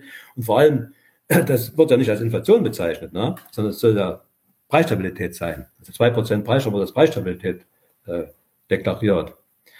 Ich denke, von, der, von, den, von den Preissteuern, von dem, von, dem, von dem Wissen, dass man eine bestimmte Leistung absetzen kann und zu relativ günstigen und leicht verbesserten Bedingungen absetzen kann, dass man stabile Preise bekommt und vielleicht leicht steigende Preise, das ist für die Unternehmer durchaus irgendwie motivierend. Ne? Zu wissen, dass man äh, gute Preise macht, das kann natürlich Produktion anregen, Wirtschaftswachstum beflügeln und alles, was dann noch vorteilhaft wäre, dann praktisch dann äh, irgendwie garantieren. Irgendwie äh, ist das ja auch bei jedem einzelnen Menschen so etwa. Ne? Man freut sich ja, wenn man höhere Löhne bekommt. Ne? Da denkt man, man kann dann dafür, dafür mehr kaufen. Da steckt oft auch ein bisschen Geldillusion praktisch dahinter. Ähm, und die, die Wirkungen dann, die können dann für die Volkswirtschaft durchaus in gewisser Weise gewünscht sein, auch wenn man sich irrt. Das klingt jetzt ein bisschen komisch. Ich will mal Folgendes sagen. Folgendes sagen. Äh, man hat ein Einkommen von Höhe von 1000. 1000 und das Preisniveau beträgt 1. 1000 Nominal Euro, Preisniveau 1, 1000 durch 1 ist 1000. Aber das ist jetzt, das sind jetzt 1000 Mengeneinheiten. Also man kann sich für 1000 Güter bei einem Preisdurchschnitt von 1 Euro pro Stück 1000 durch 1 Euro pro Stück 1000 Stück kaufen. Das ist der Reallohn. Und jetzt macht man folgendes. Jetzt freut man sich natürlich, wenn, wenn der Nominallohn steigt. Angenommen, der Nominallohn verdoppelt sich. Also 2000, denkt man, geht's, es geht besser. Das Preisniveau hat sich aber möglicherweise auch verdoppelt, was man nicht weiß. Dann hat man genau noch so viel wie vorher. 2000 Euro durch 2 Euro pro Stück sind auch 1000 Euro. Aber da man das nicht sieht, hat man die Geldillusion. Man glaubt, man hat jetzt höhere nominalen Beträge und es geht besser. Und da könnte ich mir durchaus vorstellen, dass aufgrund der Geldillusion jetzt die Leute sagen, das ich mir auch mehr leisten. Und sie kaufen sich vorher, sie kaufen sich jetzt mehr von dem bestehenden Gut, als sie sich vorher gekauft hatten, weil sie glaubten, sie haben, haben mehr. Das ist die Money Illusion. Also Geldillusion spielt schon eine Rolle. Und der, der Kapitalist, der will also auch natürlich sich verbessern und sich, und sich steigern. Der Irrwitz besteht ja daran, wenn Sie jetzt, wenn ein Unternehmer jahrelang konstant, stabil eine Million oder zehn Millionen Gewinne gemacht hat oder auch Euro und es bleibt dabei, bei diesen, da sagt, das stagniert, es wird nicht besser. Das ist eigentlich irrwitzig, es wird mehr werden, ne? es wird mehr werden. Das ist motivierend für wirtschaftliche Aktivitäten. Und ich denke, da sind die Ökonomen der Meinung, äh, Preistragungen sind etwas Belebendes, wenn sie sich in bestimmten Maße, in bestimmten Grenzen dann verhalten. Wenn sie dann durch bestimmte Grenzen überstreiten, Hyperinflation, 50 Prozent im Monat und so weiter, dann wird es natürlich äh, anders. Ne? Da haben wir die enormen Kostensteigerungen, die Zinsen steigen noch und so weiter und so weiter. Die Nachfrage sinkt. Aber so moderate, kleine Preissteigerungen können belebend werden für ökonomische Aktivitäten. Und äh, deshalb äh, es, es, es ist nicht auch, also ich meine, du hast es ja vorhin auch schon gesagt, dass irgendein Zusammenhang zwischen der Geldmenge und der Inflation schon bestehen wird. Also wenn jetzt zum Beispiel dieses Quantitative Easing, was ja seit 2008 äh, stattfindet und damit eigentlich ähm, über die, ja, die Fiskalpolitik Geld gepumpt wird in den spekulativen Bereich, in die Banken, in, in die Banken. Dann befindet sich das erstmal in dem spekulativen Bereich. Ein bisschen davon wird natürlich hinunter äh, trickeln in den produktiven Bereich auch. Mhm. Ähm, und vielleicht dieses 2%-Ziel oder eine ähnliche Begrenzung irgendwie dann auch ähm, so eine Art Selbstbegrenzung bezüglich der Fiskalpolitik, die sich die Zentralbanken dann so vornehmen. Nämlich sagen, okay, wir versuchen natürlich so viel Geld wie möglich in die Wirtschaft zu pumpen, auf dass das Wirtschaftswachstum dann noch zustande kommt. Aber müssen halt aufpassen, dass es auch nicht zu viel wird. Ist da, steckt da vielleicht die Sorge dann auch hinter und die, äh, der Grund für diese Begründung von Seiten der Zentralbank? Gegenwärtig ist es ja so, dass die Zentralbanken wieder auf die Zinspolitik setzen. Ne? Wir haben ja mhm. wirklich die Zinswende äh, vollzogen, äh, nachdem wir ja so jahrelang stagnierende Zinsen haben, Nullzinsen gehabt, sogar Negativzinsen auf Einlagen hatten, haben ja, hat ja die Zentralbank und die Amerikaner haben es auch schon vorgemacht, ihre, ihre Leitzinsen mit erhöht. Ne? Leitzinsen genau, erhöht. ja. Und äh, scheinbar ist es so, dass sie jetzt dem Ruf der Ökonomen folgen, dass äh, die glauben, mit Zinserhöhungen könnte man praktisch die Inflation brechen. Inflation stoppen. Ja, die, jetzt haben sie ja gerade wieder Zinssatz, glaube ich, um 0,75 Punkte erhöht. Ja, und sie wollen auch nächstes Jahr noch zweimal erhöhen, tatsächlich. Ja. Zweimal erhöhen, auf 2 Prozent ja. ist jetzt angekommen, ja. 2 Prozent. Der Grundgedanke ist eigentlich jetzt, weil immer das eine Rolle spielt, höhere Zinsen könnten vielleicht sich negativ auswirken auf das Wachstum, muss er wieder ausbalancieren. Dass man jetzt die Zinsen erhöht hat, ist äh, offenbar Ausdruck dafür, dass man glaubt, mit äh, höheren Zinsen äh, die Inflation in den Griff kriegen zu können. Ne? Also bei zwei Prozent wieder zurückzufahren auf zwei, drei Prozent. Der Grundgedanke ist einfach, immer auch ja marktlogisch gedacht, Zins ist der Preis für Geld. Wenn der Zins erhöht wird, der Leitzins erhöht wird, dann müssen jetzt die Geschäftsbanken, die jetzt äh, entsprechend Refinanzierungsbedarf haben und sich von der Zentralbank Geld beugen, würden dann ihre Kreditzinsen auch erhöhen. Und die höheren Zinsen für Kredite würden dann die potenziellen Kreditzurenden davon abhalten, Kredite nachzufragen. Es kommt weniger Kredit, es kommt weniger Geld in die Zirkulation. Ergo ist wieder die alte Argumentation, können die Preise nicht steigen. Also für mich ist es eine völlig falsche Argumentation, völlig falsche Argumentation, die 99 Prozent aller Ökonomen offenbar teilt, weil der Zusammenhang ja eigentlich anders ist. Was passiert denn wirklich, wenn im Ergebnis von Leitzinserhöhungen die Geschäftsbanken ihre Zinsen erhöhen? Würde also, denn der Häuslebauer also der, der Bau, der, der Bauauftragnehmer für einen Häuslebauer wird dann seine Baustoffe finanzieren müssen, wird höhere Zinsen zahlen. Er wird er nicht jetzt darauf verzichten, jetzt die Baustoffe zu finanzieren, weil er nicht darauf verzichten kann, das Haus zu bauen, sondern wird natürlich die Zinsen bezahlen, er wird sie weiterverrechnen. Er wird sie weiterverrechnen.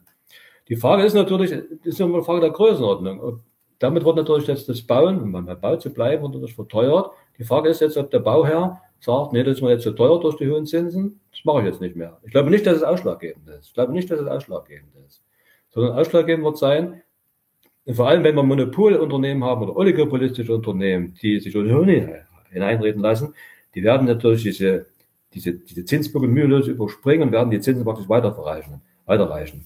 Und das ist eben das, was Sie nicht sehen. Die Zinsen sind nicht nur Preis für Geld, die Zinsen sind auch Kostenbestandteil und werden als Kostenbestandteil einfach weiterverrechnet. Und jetzt sind sie eben davon ist auszugehen, dass die Zinsen die Inflation weiter erhöhen werden unter sonst gleichen Umständen. Übrigens ist das auch empirisch belegt. Ne? Engländer Gibson oder Gibson hat es hat, hat nachgewiesen, dass für einen langen Zeitraum die Kapitalmarktzinsen die die Preise gleichläufig sind. Ne? Und äh, Keynes hat es als, als Gibson-Paradoxon hingestellt. Aus der Sicht der Neoklassik ist es auch paradox. Der, äh, der Preis, äh, die, die Zinserhöhung müsste eigentlich zum Rückgang der Geldmenge führen und das würde dann Preis sinken würden. In Wirklichkeit sind aber die Zinsen Kostenbestandteile werden weitergewälzt auf die, auf die Preise. Zumindest ist ein Aspekt, der man, der, der auch wirkt, ne? Der auch wirkt. Der vielleicht sogar äh, äh, ausschlaggebend ist. Und dann erreicht man mit Zinserhöhung überhaupt nichts. Außerdem, man muss sich aber mal fragen, wenn man so tut, die Zentralbank hätte vielleicht Inflation steuern können, das Inflationsausmaß verhindern können und äh, sei in der Lage, Inflation auf ein gewolltes Maß zurückzunehmen. Das übersieht doch völlig, dass die Gaspreise, die Rohstoffpreise, die, die, die, die Strompreise, das, die Lebensmittelpreise, das hat ja mit der Zentralbankpolitik und mit der Zinspolitik der, der, der Zentralbank eigentlich überhaupt nichts zu tun. Gar nichts zu tun. Ne? Die steigen, die steigen und dann wird, wie ich schon mal am, am Anfang des Interviews sagte, dann wird dann entsprechend Geld abgerufen. Da kann man, und, und sagen wir, wenn die Bedingungen günstig sind in der Wirtschaft, sie sind ohne Zweifel das jetzt nicht günstig, aber wenn sie günstig sind, dann, dann ist der Kreditbedarf da, da ist die Kreditnachfrage da und dann überspringen die Unternehmen auch mühelos größere Zinshürden, ne, um Geld nachzufragen. Das ist alles komplexer. Theodor von Dahnen würde sagen, es ist ein weites Feld. Man kann das nicht so auf eindimensionale, einseitige, sicher nicht falsche, aber einseitige Zusammenhänge reduzieren, das die ganze Problematik. Okay, jetzt haben wir viel von Inflation gesprochen. Dann ähm, eine, eine Sache, die den Staat ja ähm, oder die kapitalistischen Staaten nicht zu sehr, zu sehr zu stören scheint, ist diese Inflation auf einem gewissen Level zumindest. Äh, Wenn es dann jetzt höher wird, dann kommen die sozialen Unruhen zustande und dann muss man da was machen. Äh, genau, also die Inflation äh, unter Umständen dann nicht so das große Problem, aber wovor anscheinend sehr viel Angst gehabt wird, jetzt nicht, aber generell, ist dann die sogenannte Deflation. Was hat, was hat das eigentlich damit auf sich? Also wenn wir schon über Inflation sprechen, vielleicht da auch nochmal kurz äh, die Gegenüberstellung, wie die zusammenhängen. Also die offiziellen, die offiziellen Inflationsraten, glaube ich, für 2014, 2015, auch 2020, die offiziellen Inflationsraten betrugen 0,5 Prozent. Und da, ja, da jammert er herum, da jammert der Mann herum. Oh, um Gottes Willen alles tun, um zu verhindern, dass die Preise sinken. Deflation, wir waren nahe der Deflation, 0% und, und, und, und, negat, und, und ja, negative, also sinkende Preise war was ganz Schlimmes. Einen unsäglichen Satz habe ich gelesen, der lautete, der, der lautete, ähm, schlimmer als stabile Preise sind sinkende Preise. Also das setzt mal voraus, dass stabile Preise was Schlimmes sind. Ich kann mir das nicht vorstellen. Und noch dazu, den Satz habe ich in der linken Zeitung gelesen. Das ist unsäglich. Aber der Kollege hat mich auch gefragt, das war damals, muss man mit einer Deflation rechnen? Bedroht, wir hatten wir bedroht von einer Deflation. Ich sag, da habe ich, ich weiß, ich sagte ja, nee, Deflation passiert nicht. Paul keine Angst zu haben. Wenn sie passieren würde, können wir uns doch eher freuen. Hat mich ganz erstaunt an, angeguckt. Naja, die Argumentation ist, äh, also jegliche abstruse Auffassung enthält in Körnchen Rationalität und Wahrheit. Das ist immer so. Und sonst hätte, könnte sich auch nicht verbreiten, ne? wurde, wurde auch nicht akzeptiert. Was ist denn eigentlich der Kern dieser, dieser Deflations, sagen wir, Deflationsangsttheorie, würde ich gleich mal sagen. Warum macht man uns Angst? Linke Ökonomen machen das. Ja, die Argumentation, vereinfacht ausgedrückt, äh, läuft auf Folgendes hinaus. Die Preise sinken, die Leute erwarten, dass die Preise weiter sinken. In Erwartung, in Erwartung weiter sinkender Preise würden sie aufhören nachzufragen, aufhören zu konsumieren, aufhören zu investieren. Und wo nicht mehr konsumiert wird, weil man glaubt, die Preise, das könnte man später wesentlich preiswerter tun, dort wird man auch nicht mehr produzieren. Genügend Umfang, da wird nicht investiert, dann werden äh, Arbeitskräfte entlassen und so weiter. Und das führt dann wirklich die Wirtschaft in den Abgrund, in, in den Ruin. Wird ruiniert, verarmt wirtschaftliches Chaos. Und das gilt es zu verhindern. Deshalb gilt es zu verhindern, dass die Preise sinken. Das ist die Argumentation. Und was ist da dran? Da ist etwas dran. Da ist zum Beispiel etwas dran, also wenn ich jetzt weiß, dass ich morgen für 1,80 tanken kann, dann tanke ich heute nicht für 2 Euro. Es sei denn, es sei denn, ich habe keine Zeit. Ich muss morgen zu meiner Freundin oder zu einer großen Geschäftsreise aufbrechen und dann muss ich den Tank füllen. Also unter sonst gleichen Voraussetzungen stimmt das aber. Na? Wenn ich den Konsum wirklich verzögern kann. Nur was äh, das Problem ist, man, man kann diesen Sachverhalt nicht verabsolutieren. Man soll ihn also nicht überbewerten. Denn fest steht natürlich, dass die Menschen nicht aufhören können zu konsumieren. Ich kann doch heute nicht aufhören zu essen, weil ich mir, an, weil ich mir, mir vorstelle, dass wenn ich drei Tage Hunger, in drei Tagen das Brot billiger ist. Und ich kann doch nicht aufhören, heute das Dach zu reparieren. Loch, da tropft also das Regenwasser morgendlich, jeden Morgen in meiner Haferschleimsuppe, weil ich sage, die Schindeln, die sind in drei Monaten billiger. Das geht doch nicht. Ich kann doch nicht aufhören. Oder ich kann, ich kann nicht im Januar aufhören zu heizen, weil ich glaube, dass es im März billiger wird oder so. Das, das ist, doch schön. das ist auch gut.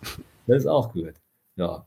Ja, aber Auffassungen sind im hartnäckig und die halten sich. Und da sagen dann die Leute, na guck doch mal die Weltwirtschaftskrise an. Da sind, sind, die, sind die Preise gesunken, die Löhne auch. Da gibt's hohe Arbeitslosigkeit, hohe Arbeitslosigkeit, wurde wenig verkauft, die Produktion wurde fast stillgelegt in vielen Branchen. Da haben wir das doch gehabt, ist der Beweis. Und da muss man eben sehr aufpassen, ob das Richtige ist. Also meine, die Symptome, die empirischen Erscheinungen, die stimmen, aber man muss natürlich jetzt die Kausalität zwischen den Erscheinungen richtig sehen. Ne? Und die Produktion ist ja damals nicht zurückgegangen, weil die Preise niedrig waren, sondern die Preise sind gesunken, in den Keller gerauscht, weil wir eine Überproduktion hatten. Und das, das, das, damals war es immer noch so, dass zu viel Produzierte wirklich versucht wurde, zu niedrigen Preisen abzusetzen. Das machen ja die Monopole heute schon länger nicht mehr. Ne? Die ziehen da praktisch die Überproduktion zu Überkapazitäten vor. Ja, und ganz im Gegenteil würde man sagen, wenn halt die Preise dann sinken, sinkende Preise sind im Zusammenhang mit anderen Faktoren ein Anti, gehören zum Antikrisenpotenzial. Das tragen dazu bei, aus der Krise wieder herauszuführen. Weil sich jetzt Leute bei sinkenden Preisen etwas leisten können, was sie vorher nicht geleistet haben. Das ist nämlich die andere Seite. Also Deflation ist äh, völlig überzogene äh, äh, Be Beurteilung eines, eines rationalen Moments, das es geben mag. Ne? Okay, ja. Sehr gut. Ähm, okay, dann vielleicht kommen wir, weil ich bin auch langsam, genau, ich hab, bin auch langsam mit der Zeit am Ende, deswegen würde ich jetzt äh, vielleicht eine letzte Frage stellen. Bitte? Ja, ich merke, dass wir doch viel diskutieren können. Ich merke auch gerade, vielleicht machen wir noch eine zweite Folge dazu und reden noch mal ein bisschen weiter. Ja, da ist auf jeden Fall noch viel drin. Ja, ähm, aber vielleicht eine letzte Frage, so als einen präliminären Abschluss, äh, vorläufigen Abschluss. Ähm, was kann man dann jetzt ja, es gibt ja jetzt viele äh, linke Aktivisten, die sich auf die Straße begeben, heißer Herbst, genug ist genug und so weiter, ähm, die jetzt äh, ja, quasi eine, ein, von der Regierung, von dem Staat eine andere Sozialpolitik einfordern. Und ja, was kann man denn vor dem steigenden Inflationsdruck oder dem andauernden Inflationsdruck jetzt empfehlen? Worauf sollten sich linke Bewegungen jetzt konzentrieren? Was sollten sie fordern? Gibt es da irgendwas, was man konkret fordern kann? Was kann man tun, um gegen diese Inflation vorzugehen? Ja, man kann einiges tun. Das Problem ist eben bloß daran, wir hatten jetzt vor uns gesagt, der, der Staat ist ein Gewinner der Inflation. Ne? Man braucht also den Staat praktisch als, als großen Beistand, um etwas zu tun gegen Inflation. Theoretisch kann man sehr viel tun. Also man könnte jetzt zum Beispiel das Geld, das die Inflation den kleinen Leuten wegnimmt, wieder zurückgeben. Man könnte jetzt also die Gewinne, die großen, großen Gewinner, die Milliarden zusätzliche Gewinne machen, ne? sprich von Übergewinnen, zusätzlichen Gewinnen, die könnte man besteuern. Die könnte man besteuern, kann man weggeben, könnte den Leuten wieder zurückgeben. Das könnte man zum Beispiel machen. Äh, naja, und äh, vieles, was jetzt äh, von der Wirtschaftspolitik äh, angedacht ist, äh, ob sie, ob sie sich zu einer, zu einer Übergewinnsteuer jetzt durchdringen, die deutschen Politiker, das steht wohl noch nicht so richtig fest. Aber äh, Einmalzahlungen, Pauschalzahlungen und so weiter, dass man also Geld mobilisiert, um den Leuten, denen man das Geld durch Inflation nimmt, wenigstens etwas zu kompensieren, das ist immer richtig, das könnte man machen. Ich bin auch der Meinung, dass das Geld dafür da ist. Da muss man sich nicht unbedingt zusätzlich noch verschulden.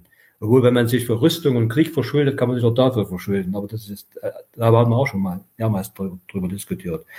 Man könnte etwas machen, über Übergewinnsteuer, über Vermögensteuer und so weiter. Und äh, praktisch eine, eine Kompensation für den Reallohnentzug an die Betroffenen praktisch vornehmen, an die besonders stark davon Betroffenen. Äh, es gibt ja in der bürgerlichen Ökonomie unterscheidet man ja zwischen marktkonformen und marktkonträren Eingriffen. Der Staat ist ja schon gefragt. Marktkonform wären also zum Beispiel Steuererhöhung da, Steuersenkung da, ne? oder, oder ja, Ausgaben, gemacht Ausgabenerhöhungen zum Beispiel. Das könnte man schon tun.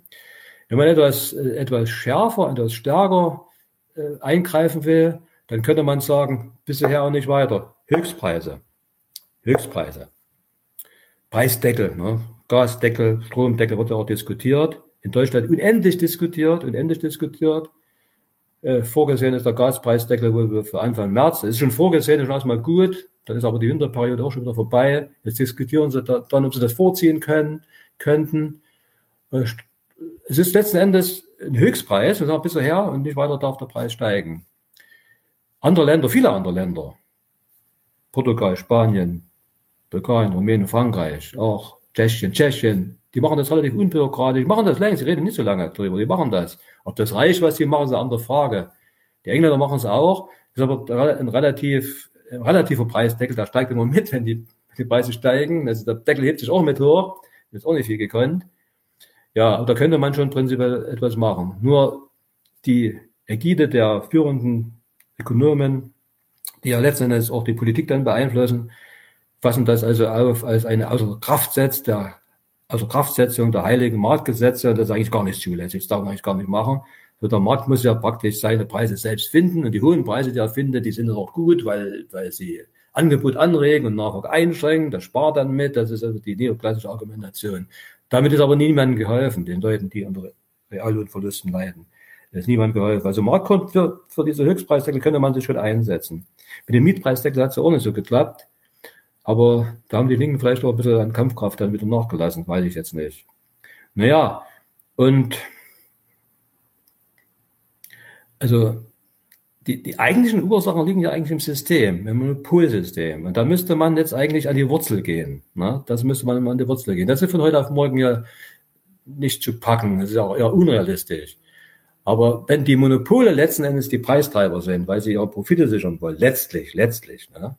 und da wir viele Vorwände ins Spiel bringen, dann müsste man hier angreifen. Es war immer schon bemerkenswert, dass äh, Kartell, kartellrechtliche Probleme in Deutschland in die Diskussion gebracht worden sind, ne? dass, dass man dann stärker vorgehen müsste gegen Kartelle, Unternehmen, die ihre Preise absprechen und so weiter.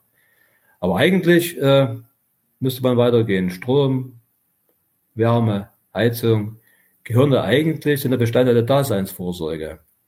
Und äh, die linke Alternative kann also letzten Endes für längere Zeit nur darin bestehen, die Daseinsfürsorge mehr dazu gehört als das, wo wir jetzt diskutiert haben, aber Lebenshaltungskosten letzten Endes sind sie auch, ähm, gemeinwohlorientiert zu gestalten und dem, dem Profitprinzip zu entziehen. Das ist letzten Endes, das ist eigentlich die Lösung, die ich sehe, die aber, äh, ja, klar, wir wissen ja, wie die Kräfteverhältnisse sind. Das ja. ist jetzt nicht realistisch. Ne? Gegenwärtig steht das nicht auf dem Menü, definitiv. Ja. Aber äh, ja, es, gibt da, es gibt da so einige, ne, die äh, Deutsche Wohnen enteignen. Die haben es ja auch probiert mit den, mit den Wohnungen. Die sind natürlich da auch äh, noch am Scheitern. Ähm, ja. Aber dass das, genau, dass das äh, der Weg ist, das ist wohl klar. Mhm. Okay, Klaus, wir haben schon identifiziert, dass wir da noch viel mehr drüber reden können. Ich habe auch tatsächlich, ich hab, wir sind auch tatsächlich noch mal zig andere Fragen gekommen, als wir vorher abgesprochen hatten, während wir sprachen. Vielleicht machen wir wirklich noch mal eine zweite Folge dazu in einem, in einem Monat oder so. Das Thema wird ja. uns ja noch eine Weile begleiten. Genau so ist es ja. Und dann äh, können du und ich ja auch noch mal überlegen, äh, was noch nicht angesprochen wurde, was wir noch vertiefen sollten. Bleiben wir also in Kontakt dabei, ja? Freue mich. Also vielen Dank, dass du hier warst, Klaus, und bis bald, ja? Ich habe mich gefreut. Danke, Nadia. Danke, danke ciao, ciao. Ciao. Leute, wir brauchen eure Hilfe. Wenn euch dieses Video gefallen hat, klickt auf Like, abonniert den Kanal und vergesst nicht das Glöckchen zu drücken, damit ihr benachrichtigt werdet, wenn wir neuen Content droppen. Außerdem solltet ihr uns überall folgen, wo wir verfügbar sind. Das ist Facebook, Instagram, Twitter und Twitch. Und wenn wir irgendwelche Ankündigungen machen oder Posts, dann shared, was das Zeug hält. Gebt uns all eure Liebe. Wir haben mittlerweile ziemlich signifikante Kosten. Wenn ihr es euch irgendwie leisten könnt, unterstützt uns doch auf Patreon. Dann kommt ihr auch in den Genuss verschiedener Vorteile, wie zum Beispiel Zugang zu unserer Discord-Community oder Zugang zu den ultrageheimen Patreon-Episoden, die wir dort posten. Außerdem könnt ihr uns natürlich auch über PayPal Spenden zukommen lassen. Außerdem haben wir mittlerweile einen eigenen Online-Shop. Das heißt, wenn ihr euch immer noch fragt, was ihr euren Lieben zu Weihnachten, Ostern oder sonst wie schenken könnt, geht dorthin und kauft duftes Merch. Alle Links dazu hier in der Beschreibung oder auch auf unserer Webseite 99 zu 1.de. Vielen Dank fürs Dabeisein, danke für die Unterstützung und wir sehen uns in diesem Theater.